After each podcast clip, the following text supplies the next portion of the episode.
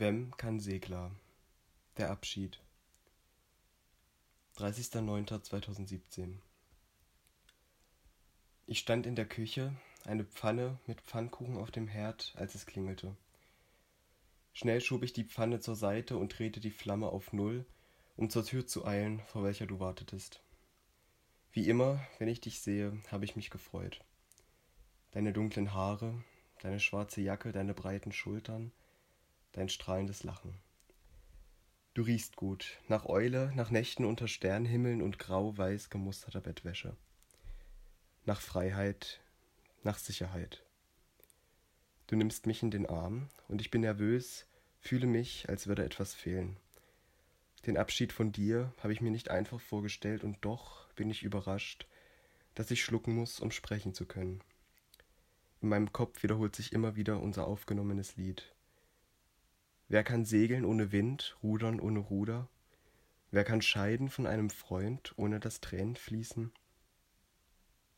Ich will die Zeit herauszögern, einen Tee trinken, nur ein, doch du bist eh schon zu spät und wolltest nur auf einen Sprung vorbeikommen, mich verabschieden.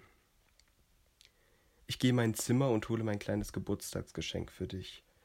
Du folgst mir und wir stehen in der Tür. Ich frage mich, wie du es wohl finden wirst, wenn du es öffnest. Es sind kleine Kerzen darin, Kerzen in allen Farben des Regenbogens, bunt und fröhlich. Ich habe sie in Amerika gesehen in einem Laden, der vor Produkten mit Eulen zu überschäumen schien. Sie lagen auf einem Regal, hinter größeren Kerzen, hinter Tüchern und Teelichthaltern. Als ich sie gesehen habe, musste ich sie dir mitbringen. Regenbogenfarbene Kerzen, eine Lichterwelt anderer Art. Ich musste an die Kerze denken, die über deinem Bett befestigt ist und warmes Licht in dein kleines Zimmer strahlt, wenn du Besuch hast. Ich musste an die Nächte denken, in denen wir spazieren waren und die als Lichternächte in meine Erinnerung eingingen. Ich musste an dich denken und wie viel Licht du in mein Leben brachtest. Wir stehen in meiner Zimmertür und ich gebe dir das kleine Päckchen, während ich zu erklären versuche, dass ich dir eigentlich nicht noch etwas schenken wollte, es aber schon seit Wochen hatte es dir unbedingt schenken wollte.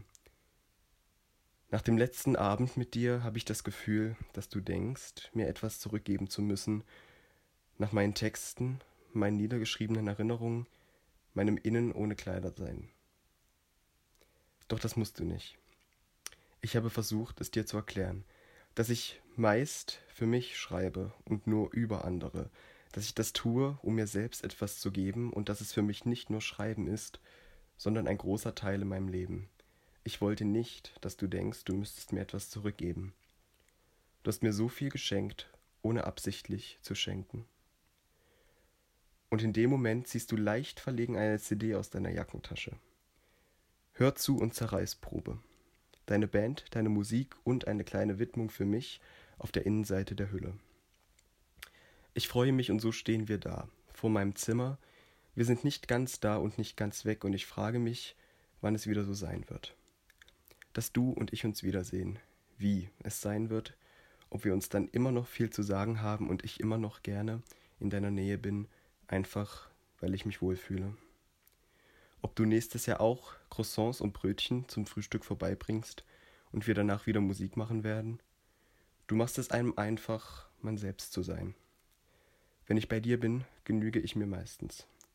Und so denke ich, während ich die CD-Hülle unruhig auf und zu klappe, auf und zu und wir darüber reden, dass Abschiede nicht so mein Ding sind. Wessen Ding sind Abschiede, frage ich mich. Kann es Menschen geben, die sich gern von anderen verabschieden?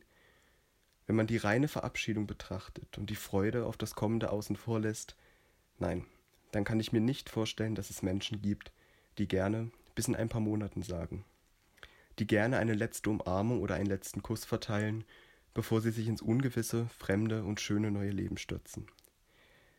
Als ich dich zur Tür bringe, durch die du vor ein paar Minuten gekommen bist, merke ich, wie schwer es mir fällt. Für dich fühlt es sich nicht wie ein Abschied an, hast du gesagt, weil du Menschen oft für längere Zeit nicht siehst. Für mich fühlt es sich umso mehr nach Abschied an. Ich weiß, dass ich anders sein werde, alles anders sein wird. Das macht mir Angst. Und ich weiß, dass dein Leben weiterläuft wie bisher, Arbeit, Mädchen, Musik, Marie. Doch bei mir ändert sich alles. Mein Zuhause, meine Umgebung, meine Ängste und Freuden. Ich weiß nicht, ob du mich wieder so in den Bann ziehen wirst, wenn ich wiederkomme. Doch ich weiß, dass es mir schwer fällt, dir auf Wiedersehen zu sagen. Unsere Umarmung will ich nicht lösen. Ich will nicht, dass du mich loslässt. Und ich weiß auch, dass du meine Zweifel spürst, und ich danke dir dafür, dass du trotzdem gegangen bist. Du hast mich nicht lang genug gehalten, aber lang genug, dass ich mich selbst noch halten konnte. Du bist nicht lang genug geblieben, doch lang genug, um mich von meinen Zweifeln getrieben zu überzeugen, dass ich das Richtige tue. Als ich die Tür hinter dir schließe, bleibt in Gedanken noch das Bild von dir, wie du die Treppe hinunterläufst. Ich kann segeln ohne Wind, rudern ohne Ruder, doch kann nicht scheiden von einem Freund, ohne dass Tränen fließen.